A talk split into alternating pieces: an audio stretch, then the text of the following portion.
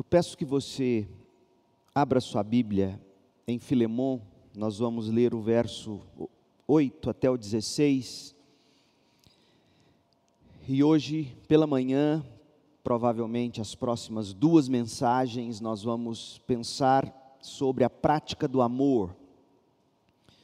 Vamos mergulhar nestes versículos de Filemon, e é muito importante que você se atente a isso.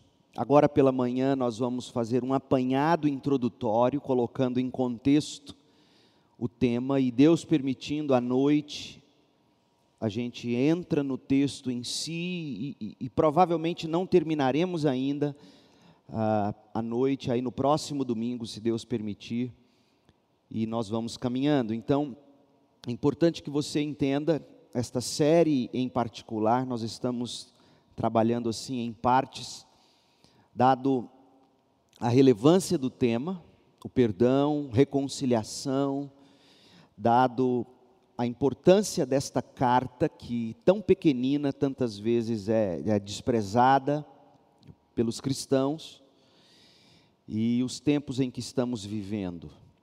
Então, é importante que você tenha um conhecimento do todo e venha acompanhando essa série, como se você estivesse lidando com ah, um programa com vários episódios.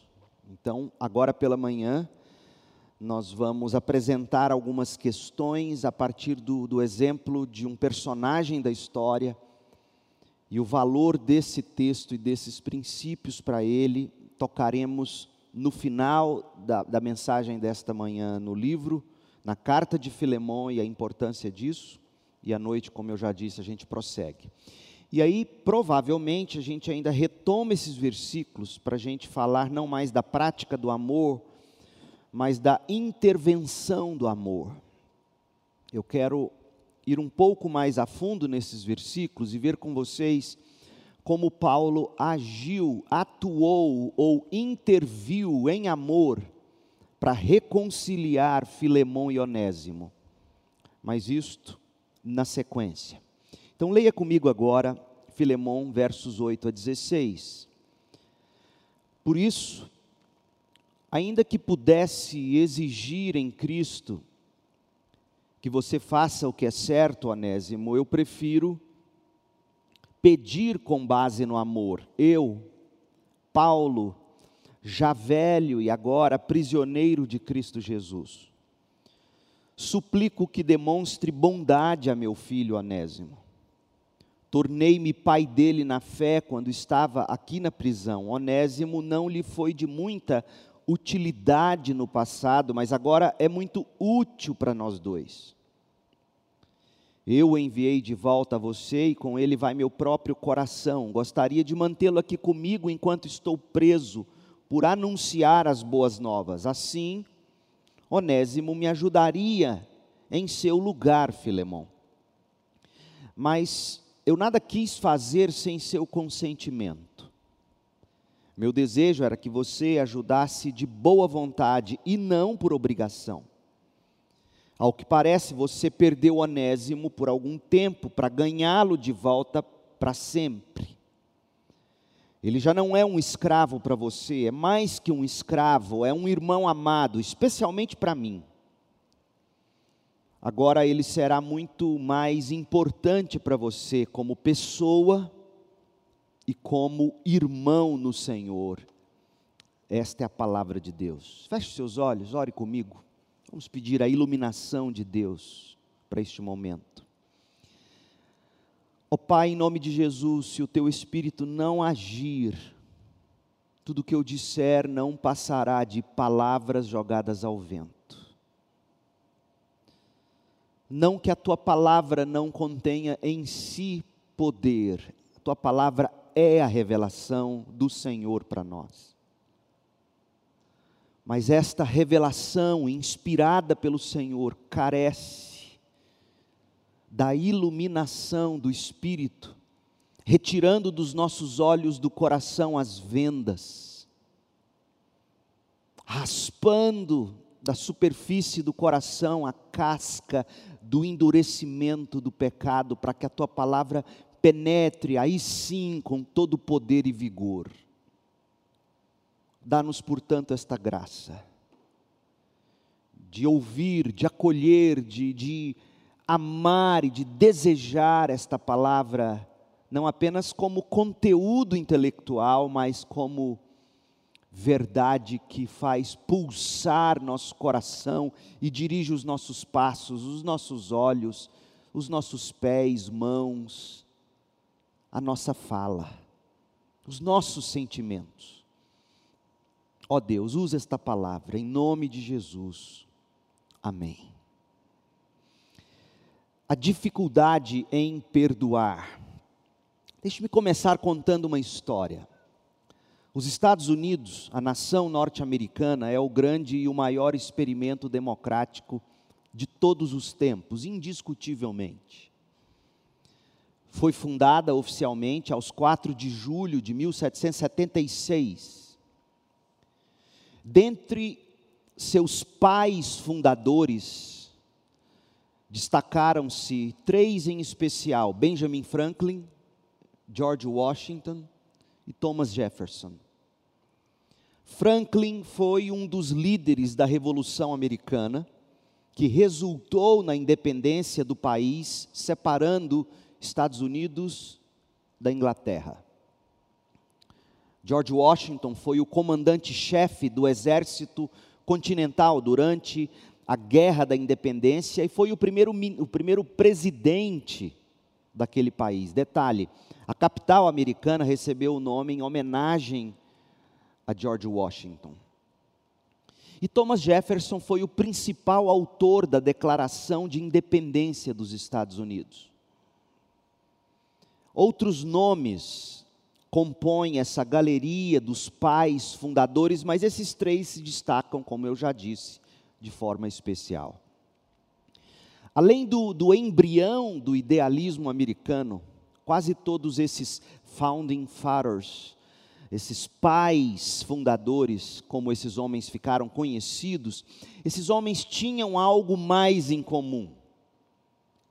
Filhos que eles eram do século XVIII, 1700 e alguma coisa, todos eles geralmente buscavam o cultivo de virtudes Estava, estava em voga, estava na moda no século XVIII a busca pelas virtudes morais, o cultivo das virtudes morais. Por exemplo, Jonathan Edwards tem suas resoluções que foram escritas no século XVIII. Ele que era ah, também nascido nos Estados Unidos e, e como filho do século XVIII, ele também queria desenvolver suas virtudes morais.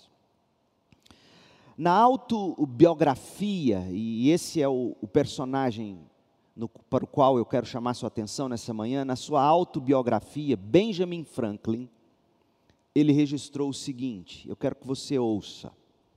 Abre aspas. Incluí, sob treze nomes de virtudes, tudo quanto na ocasião me ocorreu, como necessário ou desejável e juntei a cada um deles um curto preceito que expressava plenamente a extensão dada por mim à sua significação. Ou seja, ele sentou-se com um, um diário em mãos e disse: Eu vou escrever aqui algumas virtudes que eu desejo cultivar na minha vida, vou dar um nome a cada uma delas e vou dar uma pequena descrição daquilo que eu espero ver como virtude moral em minha vida. Primeira, temperança. Não comas até o entorpecimento, não bebas até a exaltação. Era a primeira determinação dele, ser um homem temperante. Silêncio, não fales, senão o que possa beneficiar aos outros ou a ti. Evita a conversa frívola. Terceiro, ordem, que todas as tuas coisas tenham seus lugares, que cada parte de tua atividade tenha seu tempo. Ele queria ser um homem de ordem, de disciplina. Resolução, resolve realizar o que deves. Realiza sem faltar com o que resolvestes. frugalidade, não faças despesa alguma, a não ser para o bem de outros ou de ti, isto é, não desperdices coisa alguma. Diligência, não percas tempo, emprega o tempo sempre em algo útil, suprima todas as ações desnecessárias. Sinceridade, não uses ardis lesivos, pensa com inocência e justiça, e se falares, fala algo do mesmo. Justiça. Não prejudiques ninguém fazendo mal ou omitindo os benefícios que são de teu dever. Moderação. Evite o extremo. Não te ofendas com injúrias, especialmente quando pensas que as merece. Essa é interessante, limpeza. Não toleres falta de limpeza no corpo, nas roupas ou em casa. Provavelmente era um período de muita sujeira, gente suja. Décima primeira, tranquilidade. Não te deixes perturbar por ninharias ou por acidentes comuns ou inevitáveis. Castidade. Ouça, castidade use raramente dos prazeres carnais, apenas por motivo de saúde ou reprodução. O sexo para ele, portanto, era uma espécie de necessidade para procriação ou algo relacionado à saúde. Mas não use o sexo até o entorpecimento, a fraqueza ou em prejuízo da tua própria paz ou reputação de outrem. E a décima terceira virtude, humildade. Imite Jesus e Sócrates, era o propósito dele. Agora, eu fiz questão de ler todas elas, para você observar comigo o seguinte, especialmente levando em conta a vida dele, ele que foi um homem que buscou virtudes. Todo mundo tem um ponto cego que o impede de enxergar quem ele ou ela realmente é. Ou seja, gente, por causa do pecado, a nossa autoimagem, a nossa autoavaliação sempre serão faltosos ou distorcidas, para mais ou para menos. Por mais que a gente tente ser sincero e honesto, a gente não consegue conhecer profundamente a si mesmo, a nós mesmos. A gente sempre deixa de enxergar algo necessário. E com, com Benjamin Franklin não era diferente. Ouça o que ele escreveu e perceba como a honestidade desse homem é para poucos. A honestidade dele é para poucos. Ele escreveu assim: Minha lista de virtudes inicialmente continha apenas 12 virtudes. Lembrem-se, nós lemos 13, mas, mas no início continha 12. Toda vida, tendo um amigo Quaker, os Quakers eram uma espécie de denominação, um, um pessoal mais dado às emoções, uma espécie, talvez eu erre dizendo isso, mas para você entender melhor, os Quakers eram uma espécie de os pentecostais do século XVIII. Então ele tinha um amigo Quaker que bondosamente me informou que eu era, em geral, considerado orgulhoso. Ele não enxergava isso, mas seu amigo Quaker o fez enxergar. E que meu orgulho com frequência se mostrava na minha conversação, que eu não me contentava em ter razão quando discutia qualquer questão, mas eu era arrogante e mesmo insolente, do que me convenceu mencionando vários exemplos da minha insolência, da minha arrogância, do meu orgulho.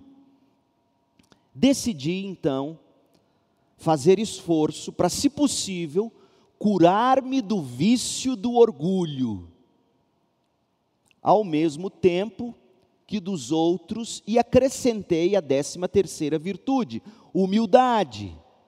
Daí ele ter escrito: humildade, imite Jesus e Sócrates.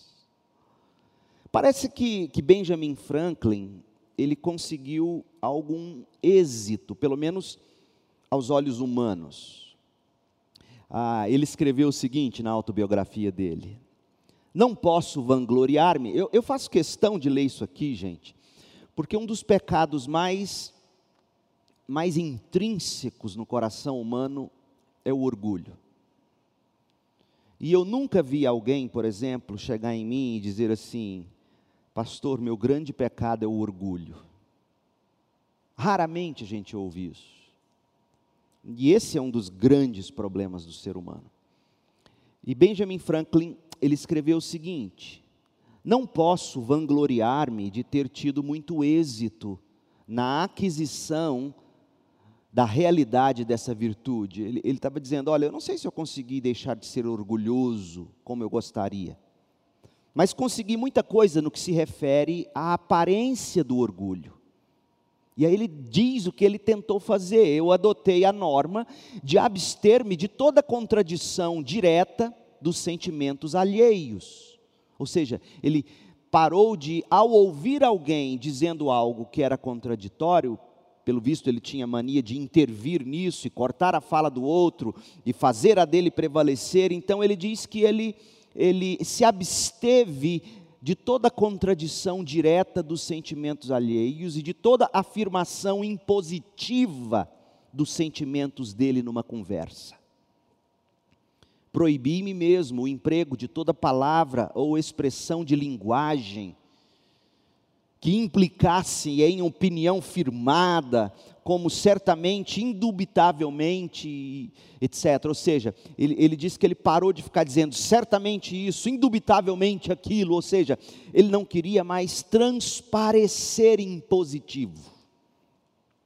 E aí ele diz que quando alguém afirmava algo que ele considerava errado, ele negava a ele mesmo o prazer de, de contradizer aquela pessoa abruptamente e mostrar de imediato algum absurdo na posição daquela pessoa. Então ele, ele vai narrando e ele vai contando que ele conseguiu, de alguma maneira, ser uma pessoa mais branda e agradável na sua conversação. Ele conseguiu algum êxito, ele parou de, em público, ser o dono da verdade. E ele vai dizer no escrito dele que uma das coisas ah, que ele que, que o fez ser alguém assim tão impositivo foi o seguinte. Na realidade, talvez nenhuma de nossas paixões naturais sejam tão difícil de se subjugar quanto o orgulho. A gente pode disfarçar o orgulho, a gente pode combater o orgulho, abafar o orgulho, reprimir o orgulho, quanto quisermos, mas ele ainda continua vivo. E de vez em quando põe a cabeça para fora e se mostra.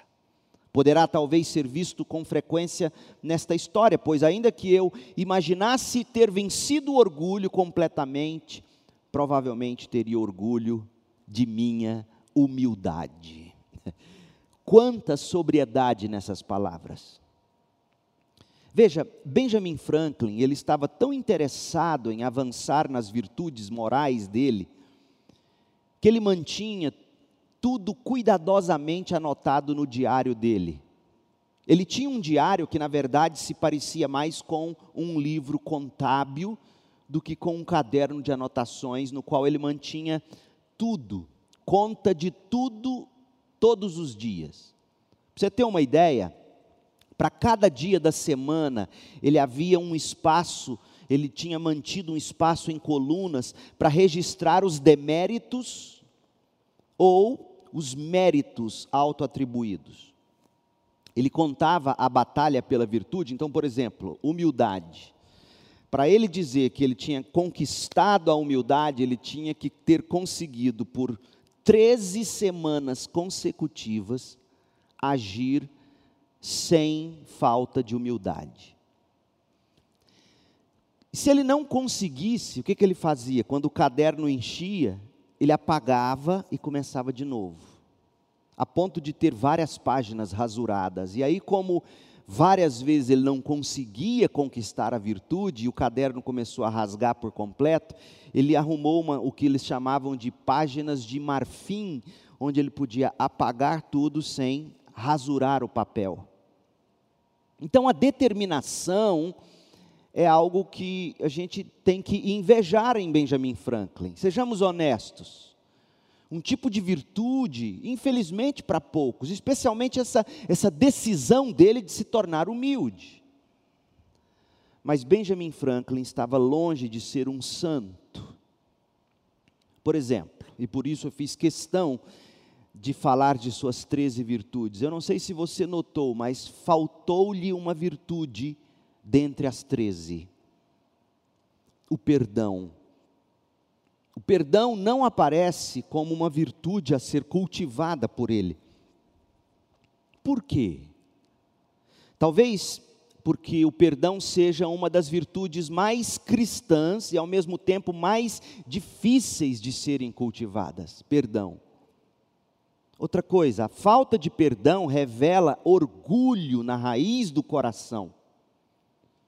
Quem não consegue perdoar de verdade ainda nutre de alguma maneira o orgulho, e portanto a falta de perdão acaba sendo também algum fruto do orgulho.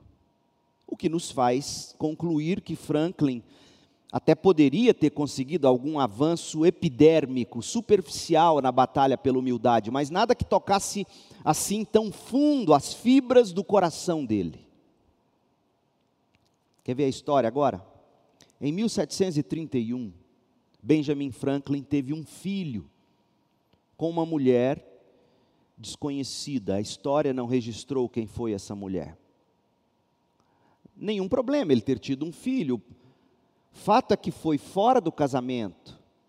Ou seja, ele já estava casado com Deborah Reed, já fazia um ano quando ele teve esse filho. Só que Débora foi ah, de um espírito brando, perdoou Benjamin Franklin e acolheu o filho dele. Tomou o bebê para si e o casal criou como se fosse o próprio filho. O nome do moço foi William, William Franklin. E ele cresceu com o pai ajudava o pai nas experiências científicas. O pai, Benjamin Franklin, é sim um homem de ciência, ele desenvolveu várias experiências científicas, ele viajava com o pai e fazia tantas outras coisas junto com o pai, coisa de pai e filho. Franklin, o pai, enviou o filho para estudar, obviamente, na Inglaterra. Os Estados Unidos ainda eram colônia americana. E lá na Inglaterra, William Franklin estudou direito e entrou para a ordem dos advogados britânicos. Eles eram muito próximos. E aí, em 1763, depois de formado, advogado, carteirinha da Ordem dos Advogados, William voltou para as colônias americanas, comissionado pela coroa britânica. William Franklin, filho de Benjamin Franklin, tornou-se o governador real da colônia de Nova Jersey. Um posto que, obviamente, ele obteve também por causa do lobby de Benjamin Franklin, seu pai. Só que aí começam os problemas. Porque a vida é assim.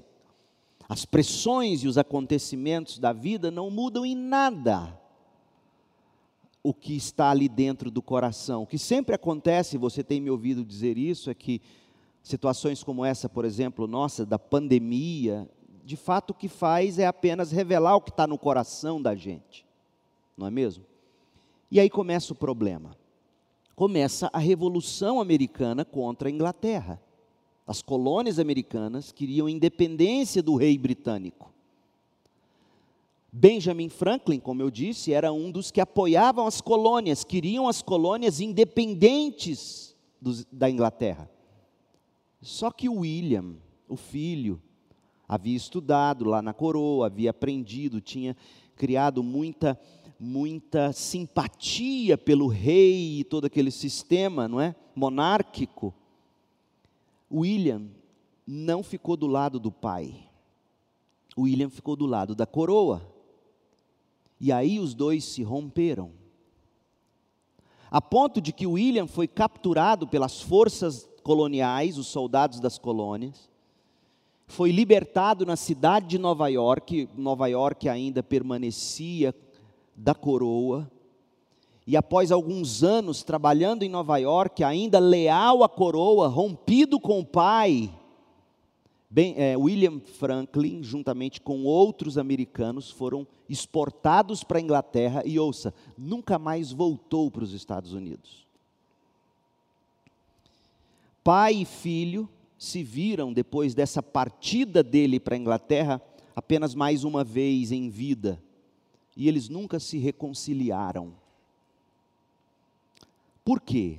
Talvez por por meio de alguma correspondência, alguns anos após a guerra, o relacionamento tenha sido superficialmente resgatado, mas, mas pelo fato de William ter sido veementemente deixado de fora do testamento de Benjamin Franklin, quando Benjamin escreveu o testamento dele, ele não deixou nada para William, seu filho. É a primeira evidência de que eles nunca se reconciliaram, pelo contrário, Segundo, você lê a autobiografia de Benjamin Franklin e você não vê esse homem citar o filho, a não ser ampassando uma carta antes do rompimento dos dois.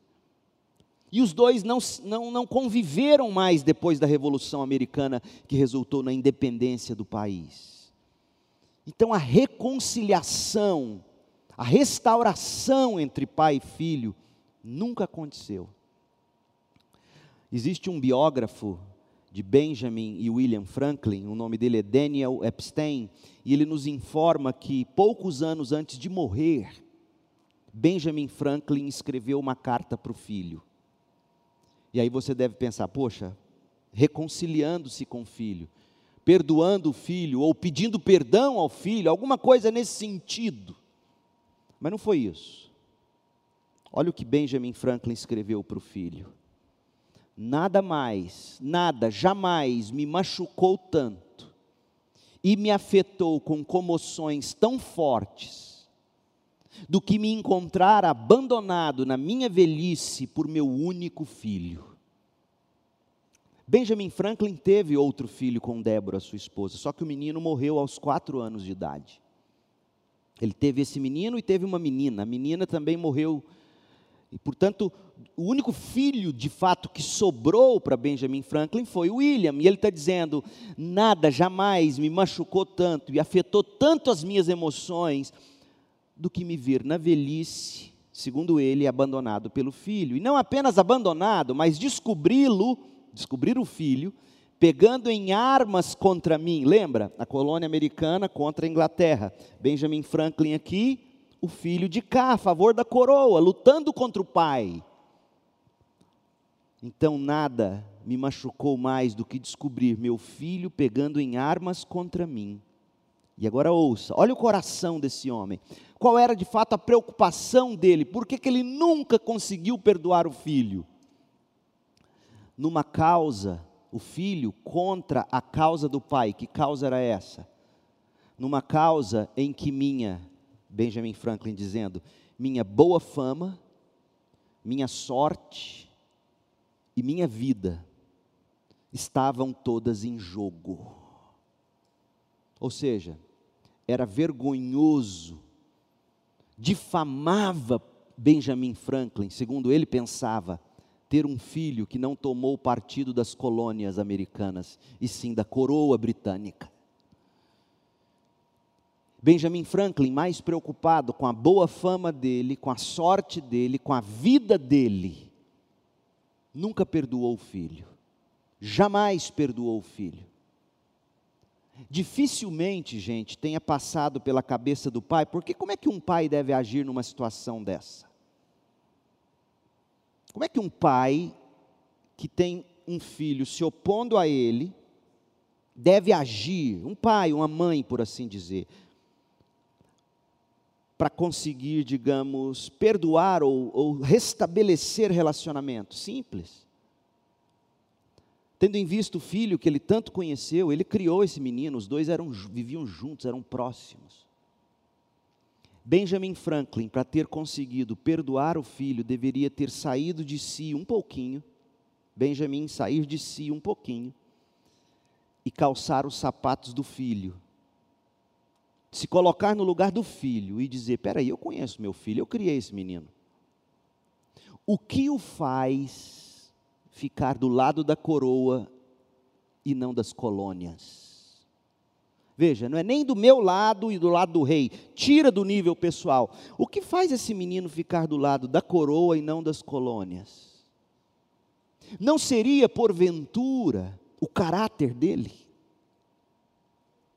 Porque William era um homem de caráter. E segundo um biógrafo de William, ele nunca rompeu com a coroa, porque para ele seria altíssima traição com o rei que o deu toda a educação. Então, um pai que não consegue jamais sair de si, até porque hoje, veja você, hoje Estados Unidos e Inglaterra nutrem tremenda relação de respeito e de convivência. Mas lá na raiz de tudo, um pai e um filho morreram com o pai sem conseguir perdoar o filho, porque jamais conseguiu sair de dentro de si para tomar o lugar do filho e falar assim: o que, que meu filho tem na cabeça? Deixa eu tentar entender. Ah, eu entendi. Para ele, se ele se juntar às colônias, ele trai a coroa. Eu não concordo com ele, mas eu entendo meu filho. Vai ser difícil o relacionamento, mas eu não vou julgá-lo. Percebe? Esse homem, em busca de tantas virtudes, nunca deixou de ser orgulhoso. Porque ele mesmo diz, com suas próprias palavras, na última carta que escreveu para o filho, pouco antes de morrer: Você não se preocupou com a minha boa fama, você não se preocupou com a minha sorte, você não se preocupou com a minha vida, você tomou armas contra mim. E aí no testamento dele, ele só cita o filho para dizer o seguinte: vou deixá-lo sem qualquer das propriedades pelas quais ele se esforçou tanto, lutando ao lado da coroa, para delas me privar, mantendo-as sob a propriedade do rei. Que tristeza! Sim, era um momento dificílimo na história, mas o pai não poderia ter morrido assim. O perdão parece ter sido uma virtude que faltava a Benjamin Franklin. É difícil para mim, é difícil para você. Perdão é difícil para todo mundo. A grande lição que eu tiro, tendo lido alguma coisa sobre a vida de Benjamin Franklin e o filho, é esta. A primeira coisa que a gente tem que ser capaz de fazer na direção de tentar perdoar alguém ou restabelecer contato com alguém é sair um pouco de mim mesmo e me colocar no lugar do outro e dizer: espera um pouco, eu faria a mesma coisa? Ou é correto? Ou o que que o motiva? Perdoar é difícil, mas é possível. E perdoar é necessário, é por isso que nós estamos estudando a carta a Filemon. Eu quero, eu quero que você veja comigo agora a gente precisa falar um pouco uh, da questão do perdão. Como é possível um cristão conseguir perdoar alguém? Ken Sande, autor de um livro crucial para a arte de se relacionar. Se você tem dificuldade em relacionar, às vezes a gente tem com pai, com mãe, com filho, com com irmão, com amigo, existe um livro que em português foi traduzido pela editora CPAD, CPAD. O nome do livro é O Pacificador: Como Solucionar Conflitos. E Ken Sande, nesse livro, ele explica como é possível alguém conseguir perdoar o outro. Como é possível alguém encontrar forças e a motivação correta e a atitude certa para perdoar o outro como teria sido possível para Benjamin Franklin perdoar seu filho William Franklin. E nós veremos depois, Benjamin Franklin não era cristão. Por isso, com certeza, tenha sido tão difícil para ele ou impossível para ele perdoar o filho. Mas Ken Sande ele diz assim: Ouça, é muito importante isso. Abre aspas. Perdoar alguém significa liberá-lo da responsabilidade de sofrer punição ou penalidade, que lhe são devidos. Perdoar alguém é liberar essa pessoa da responsabilidade que ela tem, que é dela, de sofrer as consequências, seja uma punição ou uma penalidade. Por isso é difícil perdoar, porque é você dizer para o outro: olha, você deve, mas você não precisa pagar. É difícil. Quem vai pagar afinal? Eu? Continue ouvindo. Alfieme é uma palavra grega, diz Ken Sandi. Alfieme é uma palavra grega que é frequentemente traduzida como perdoar. E significa deixar ir, liberar alguém, remeter alguém de volta. E geralmente, alfieme refere-se a dívidas que foram pagas ou canceladas na íntegra. Por exemplo, Mateus 6,12, Mateus 18, 27, Mateus 18, 32.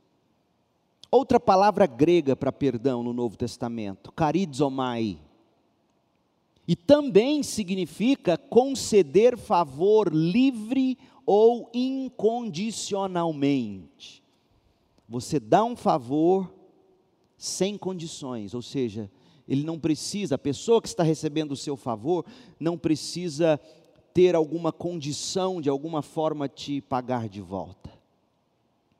E aí Ken Sandi diz que esta palavra, carizomai, mostra que o perdão é imerecido e não pode ser conquistado por ninguém. Ninguém jamais conquistará o perdão que você deve a ele, ou ele, o pedido de, o que ele cometeu com você jamais poderá ser pago para você de alguma forma poder perdoá-lo. Essa é a ideia. E aí Ken Sandi continua, como essas palavras indicam, o perdão pode ser uma atividade cara, é mesmo, é caro perdoar. Porque quando alguém peca contra nós, ela cria uma dívida e alguém deve pagá-la. A maior parte dessa dívida é devida a Deus. Em Sua grande misericórdia, Deus Pai enviou Seu Filho para pagar essa dívida na cruz por todos que crescem na vida e na obra do Filho. Então, a maior dívida de alguém que cometa, comete uma, um pecado contra alguém, a maior dívida é contra Deus. E Deus encontrou uma maneira de pagar essa dívida, enviando seu filho. Mas Ken Sandi continua: Mas se alguém pecou contra você, ou contra mim, parte da dívida do pecador também é devida a você e a mim, não apenas a Deus, certo? Porque a pessoa peca contra Deus e contra mim ou contra você. E isso significa que você tem uma escolha a fazer quando alguém peca contra você. Você pode receber em pagamentos da dívida ou efetuar pagamentos dessa dívida. Você pode receber ou, ou extrair pagamentos de uma dívida do pecado alheio, cobrando da pessoa que pecou contra você de várias maneiras. E como é que você cobra da pessoa que pecou contra você? Como é que a gente busca receber o pagamento de quem pecou contra nós, já que ela, já, ela tem uma dívida contra nós, ela pecou contra nós? Como é que a gente geralmente busca receber das pessoas? A gente não perdoa, a gente retém o perdão. Ou a gente fica remoendo o que foi feito contra a gente. A gente fica agindo de forma fria, distante, com relação àquela pessoa. A gente desiste de relacionar com aquela pessoa. A gente fica ah, sofrendo as dores daquele, daquela dívida toda. A gente fica fofocando, a gente tenta de alguma forma ferir o outro, bater de volta, a gente busca vingança contra alguém que nos machucou. Então, essas ações são as ações de quem quer receber a dívida. E essas ações, de fato, diz Ken Sand, elas às vezes podem dar algum prazer para quem foi ofendido, mas é um prazer perverso, momentâneo, porque ao longo prazo exigem um alto preço de você que foi ofendido. Como alguém uma vez diz, a falta de perdão é o veneno que a gente bebe esperando que o outro morra.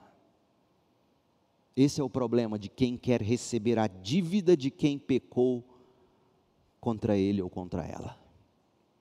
Agora, a outra opção, diz Ken Sandy, a outra opção é, em vez de você querer receber a dívida do outro, é você pagar a dívida do outro. Por isso que é difícil perdoar. Como assim eu vou pagar por algo que eu não devo? E assim você libera as outras pessoas das multas que elas merecem pagar a você. Às vezes, gente, Deus concede que você efetue um pagamento fácil, perdoando facilmente. Você decide perdoar e, pela graça de Deus, a dívida é rápida e totalmente cancelada no seu coração, na sua cabeça, você não pensa mais nisso, você não sente mais a dor da ofensa. Mas geralmente, quando há um erro profundo, a dívida que o outro cria nem sempre é paga de uma vez só. Aí você vai precisar suportar certos efeitos do pecado da outra pessoa por um longo período de vida. E isso poderá envolver lutar contra as memórias dolorosas que sempre se repetirão na sua cabeça. Pagar a dívida significará falar palavras gentis para quem te ofendeu, quando você realmente queria dizer algo ofensivo. Significa trabalhar para derrubar muros de separação entre você e a pessoa. Ficar vulnerável quando você ainda se sente não confiando na pessoa, ou mesmo suportar as consequências de um ferimento material ou físico causado pela outra pessoa, que é incapaz de se reparar com você, ou mesmo nem deseja se reparar com você. Então, é assim que se paga a dívida. Você, de algum modo, sofre na própria carne. Agora, o perdão como diz ben, Ken Sande, ele pode ser extremamente caro. Mas se você crê em Jesus, diz ele, você tem mais do que o suficiente para fazer esses pagamentos. Porque Cristo, quando foi para a cruz, ele pagou a dívida final pelo pecado e abriu uma conta de graça abundante em seu nome, em meu nome, em nosso nome no nome daqueles que creem. E quando a gente recorre a essa graça através da fé, dia após dia, a gente descobre que a gente tem tudo o que a gente precisa para pagar o perdão daqueles que nos prejudicaram. Esse é o significado do Evangelho. É você levar de novo e de novo a dívida daquelas pessoas contra você, levar essas dívidas, elas devem você, mas o preço já foi pago por Jesus Cristo. Você leva isso para a cruz, e você paga a dívida dela, perdoando, porque Cristo de fato já pagou o alto preço. E quando eu e você nos recusamos a perdoar, nos recusamos a jogar a dívida do outro contra nós na conta de Cristo, a gente desonra o Senhor Jesus. Portanto, gente, o poder para perdoar, ele vem da cruz de Cristo. E é sobre isto que nós estamos estudando nessa pequena carta de Paulo a Filemão. Você começa a entender por que, que Benjamin Franklin não conseguiu perdoar o filho. Ele não entendia que a dívida que ele julgava que o filho tinha contra ele já tinha sido paga pelo Cristo. E todos nós, mesmo você que se diz cristão, todos nós, quando estamos lutando com a dificuldade de lançar toda essa dívida na conta de Cristo, que é onde deve estar, e em contrapartida rasgar a nota promissória ofertando o perdão, ou não remoendo a dor, ou não falando mal, ou não fofocando. Quando eu e você agimos assim, poucas coisas no universo se parecem mais com o que Cristo fez por nós do que a atitude de quem perdoa. Poucas coisas. Lembra do que Paulo falou aos Colossenses? Ele diz que ele carrega, ele, ele, a, a, aquilo que ele sofre de alguma maneira por causa de Cristo, contribuía para completar a obra de Cristo na vida das pessoas.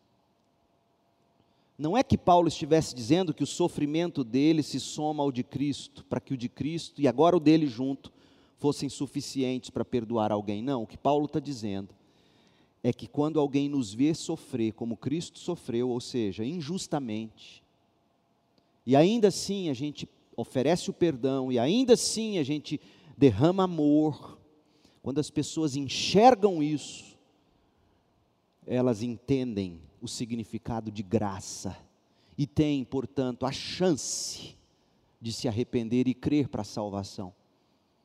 Percebe como isso é sério e como é profundo? É tão importante a gente falar disso, gente, porque a gente vive num momento da história da igreja onde até crente diz para o outro o seguinte: é, não merece perdoar mesmo, não, deixa para lá.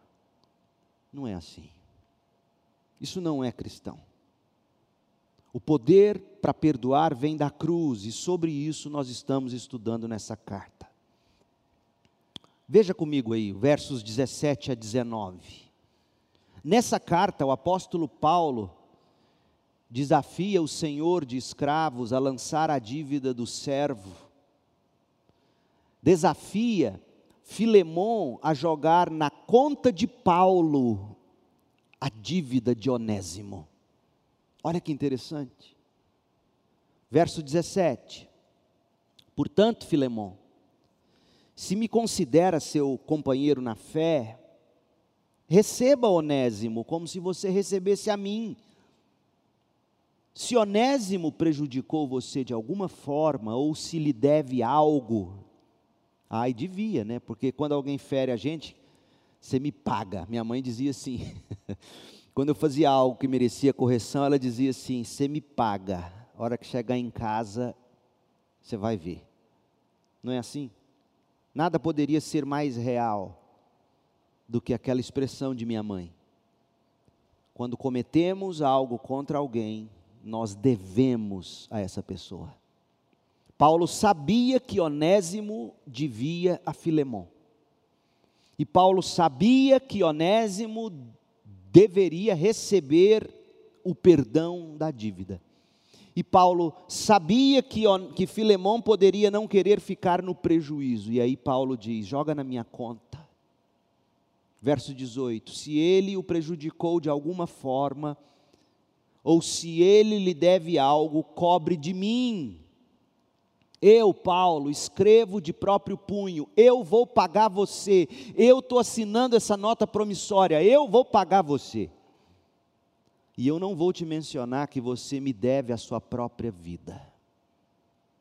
Paulo estava dizendo a Filemão, meu irmão, meu irmão Filemão, realmente, alguém tem que pagar pela dívida, alguém tem que pagar pelo prejuízo de Onésimo. Deixa eu sugerir a você que você mesmo pague a dívida de Onésimo. E se você não conseguir pagar a dívida de Onésimo, eu pago, cobre de mim. Eu pagarei.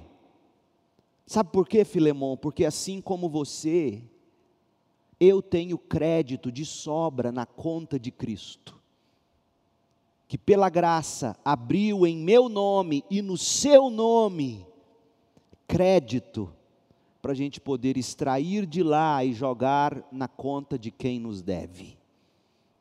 Percebeu, gente, o que o apóstolo estava fazendo? Paulo estava ensinando a Filemão o poder do evangelho da cruz de Cristo, para a gente curar o coração, para a gente restaurar relacionamentos e construir uma nova cultura no meio do caos que era o Império Romano. Aquele império era um caos no que diz respeito a direitos humanos. Agora, Ninguém sabia melhor do que Paulo o grande risco que Paulo estava assumindo ao enviar Onésimo de volta para Filemão. Um escravo, como a gente já viu em mensagens anteriores, um escravo no Império Romano não era considerado uma pessoa, um escravo era uma ferramenta viva. E um senhor de escravos, ele tinha o poder absoluto sobre os seus escravos. William Barclay nos informa que o proprietário de escravos poderia, por exemplo, ouça, boxear as orelhas ou condenar o escravo a trabalhos forçados, fazendo ele, por exemplo, trabalhar acorrentado em suas terras no campo, ou trabalhar acorrentado numa espécie de fábrica prisão, ou ele poderia punir os escravos no laço com golpes de vara ou chicote e ele poderia marcar os escravos na testa, caso eles fossem ladrões ou fugitivos. Mas no final das contas, se o escravo não se recuperasse, ele poderia ser morto numa cruz, por exemplo. Para você ter uma ideia, William Barclay registrou que um advogado, poeta, um satirista, um, um retórico famoso do Império Romano, o nome dele era Juvenal, esse homem desenhou a imagem de uma senhora de escravos que espancaria sua escrava por mero capricho, capricho dela, a senhora, e capricho dele, o senhor da escrava. E nessa charge que Juvenal desenhou, porque era muito comum isso no Império Romano, ele, ele escreveu a seguinte frase: a senhora deleita-se com o som de uma flagelação cruel, considerando-a mais doce do que a música de qualquer sereia ou mel. E Juvenal acrescenta que aquela senhora não ficaria feliz até que, que convocasse um torturador e pudesse marcar com ferro quente aquela serva por ela simplesmente ter roubado um par de toalhas. E ela se deleitava com o som das correntes da escrava retinindo enquanto ela apanhava. Esse era o mundo em que Onésimo cresceu. Os escravos estavam continuamente à mercê dos caprichos das senhoras e dos senhores. Eles eram deliberadamente reprimidos, afinal de contas, para você ter uma ideia, havia no Império Romano 60 milhões de escravos, é o que se estima. Eles eram grande parte, se não maioria, e o perigo da revolta era constantemente é, é, combatido com mais repressão ainda, e dessa forma, você ter uma ideia, um escravo rebelde, ele era prontamente eliminado para que ele não pudesse contaminar os demais, se ele fugisse. Então, se ele fugisse, de duas uma, na melhor das hipóteses, ele seria marcado com letras, marcado, por exemplo, com a letra F, que significava em latim fugitivos. Sabe como você marca um gado, uma vaca, um boi? aquele escravo era marcado com a letra F para que todos, ao baterem os olhos nele, enxergassem. Deveria ser, portanto, em algum lugar do rosto. F de fugitivos. Ou com a letra CF, cave furem, do latim, que significa cuidado com o ladrão. Ou mesmo as três letras FCF, fugitivo, cuidado com o ladrão. Na pior das hipóteses, o escravo seria morto por crucificação. Agora veja, Paulo estava bem ciente de tudo isso. E de que a escravidão estava tão arraigada no mundo antigo que até mesmo enviar Onésimo de volta para o crente Filemão era um risco considerável. Mas ele acredita no poder do Evangelho. E essa, pois, é a razão para Paulo escrever essa carta e colocar essa carta nas mãos de Onésimo. Para que Onésimo, ele mesmo, por sua vez, fosse e entregasse essa, essa carta nas mãos de Filemão. Essa carta, portanto, além de, de ter servido como uma espécie de habeas corpus apostólico para Onésimo, contém uma mensagem poderosa para todas as épocas e culturas. A mensagem do Evangelho. Hoje à noite, eu quero prosseguir aqui e quero mostrar para vocês o, o, poder impactante do Evangelho. Mas quais são as lições que a gente extrai hoje dessa pequena introdução? Primeira, não há pecado arraigado bastante que não possa ser curado pelo Evangelho de Jesus Cristo. A escravidão era um pecado arraigado naquela cultura tão arraigado que o próprio Onésimo corria risco sob as mãos de um cristão Filemon, que acabara de ser convertido há poucos anos, talvez. Mas a questão cultural era tão forte, tão séria, que, como veremos a seguir, Paulo teve que abordar a questão da escravidão indiretamente, para que o Império Romano não viesse com toda a força e esmagasse o cristianismo ainda mais por achar que o cristianismo estava ensinando escravos a se revoltar contra seus senhores. Mas Paulo, com poucas palavras, palavras precisas, artesão de palavra, ele diz: Onésimo, receba Onésimo não mais como escravo, como um irmão em Cristo. Não dá para se escravizar um irmão, eu me lembro e digo isso com vergonha, às vezes até com vontade de chorar. Eu era adolescente e meu irmão, Leonardo, irmão do meio, sempre foi um doce de pessoa. Um doce. Tudo que eu pedia para ele fazer, ele fazia. Até água ele buscava para mim. De um dia ele fez algo, não me recordo exatamente o que foi. E a gente começou a, a, a bater boca, ele sentado no sofá, e eu fui e dei um tapa na cara dele. Assim que eu dei o tapa, ele quietinho como o meu doce irmão que ele sempre foi, quietinho. Aquela quietude dele, não me revidando, quietando, olhando bem nos meus olhos, uma mistura de tristeza, dor, compaixão. Aquilo me constrangeu tanto que eu nunca mais tive sequer a coragem de falar alto com ele. O poder da ideia de se ter um irmão que te ama, mesmo quando você o fere. Era isso que Paulo estava ensinando. Filemão, Onésimo é irmão.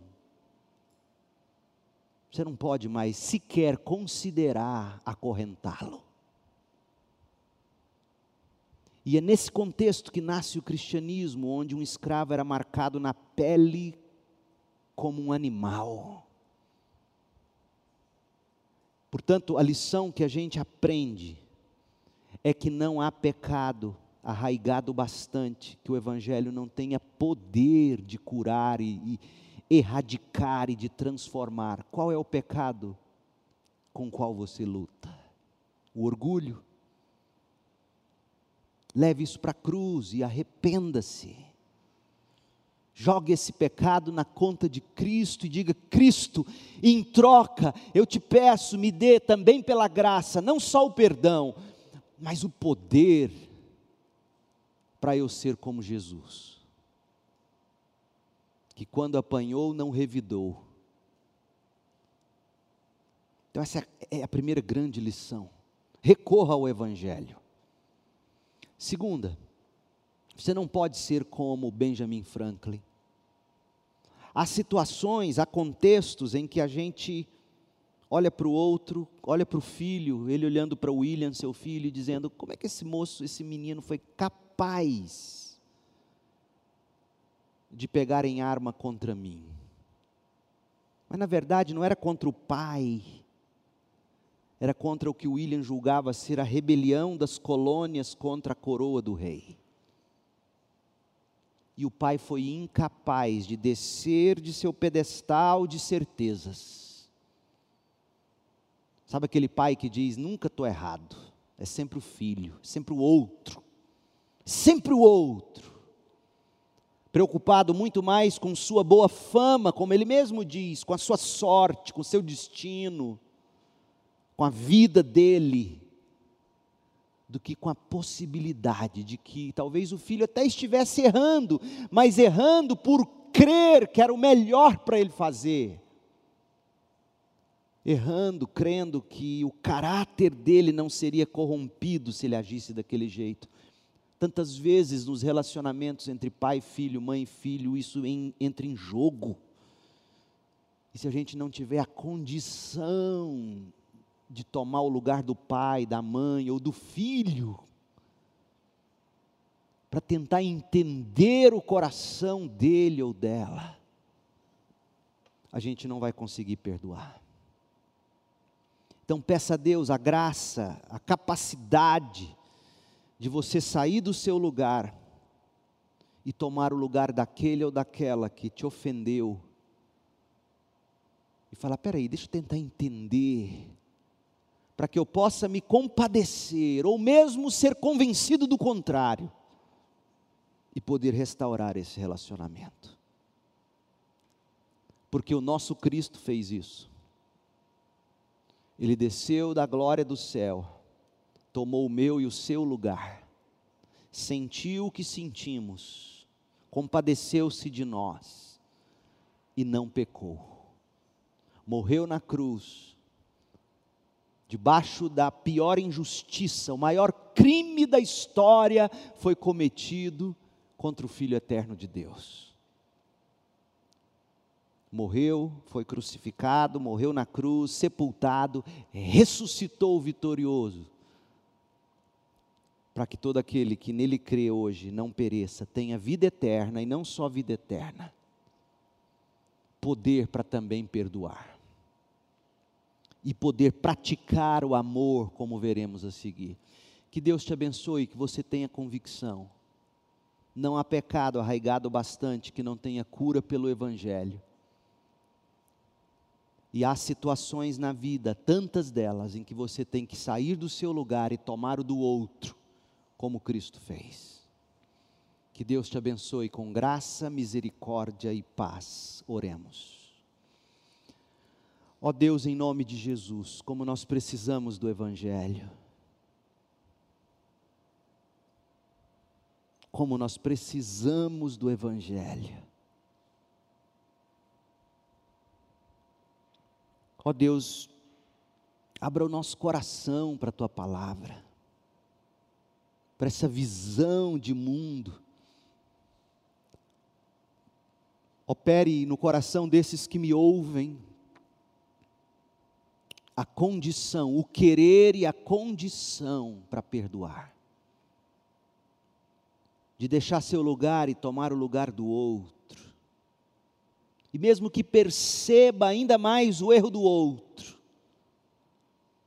haja com compaixão, como fez o nosso Senhor ao tomar o nosso lugar. Ó Deus, faça de nós essa gente, esse povo, onde não é perigoso viver entre nós, ao contrário, é seguro, é amável. Ensina-nos a ser assim, meu Pai. Ensine pais e mães a serem assim, filhos a serem assim, amigos, cônjuges. Ensina-nos, Pai para que o mundo veja na prática o que significa ser discípulo de Jesus Cristo. Ó oh Deus, ensina-nos a praticar o amor, como Paulo estava ensinando Filemão. Em nome de Jesus oramos. Amém. Deus te abençoe com graça e paz.